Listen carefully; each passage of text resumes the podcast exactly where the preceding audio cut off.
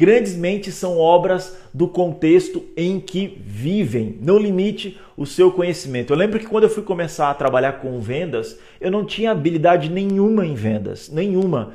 E a minha esposa está aqui assistindo, ela é prova viva disso. E eu lembro que ela perguntou para mim: tá, mas você vai trabalhar com vendas? Você não tem experiência com isso. Mas eu tinha experiência em algo que fazia parte do meu contexto, que era o teatro. Eu sabia, sabia interpretar bons personagens. Eu sabia construir bons personagens. Eu sabia como tocar uma plateia. Então não despreze o seu contexto, não despreze aquilo que você aprendeu, não despreze aquilo que você vive. Se você é um cara de tecnologia, se você foi de tecnologia ou desenvolveu produtos de tecnologia, pegue todo esse contexto em que você viveu e use e use como uma ferramenta de criatividade para o seu objetivo de venda.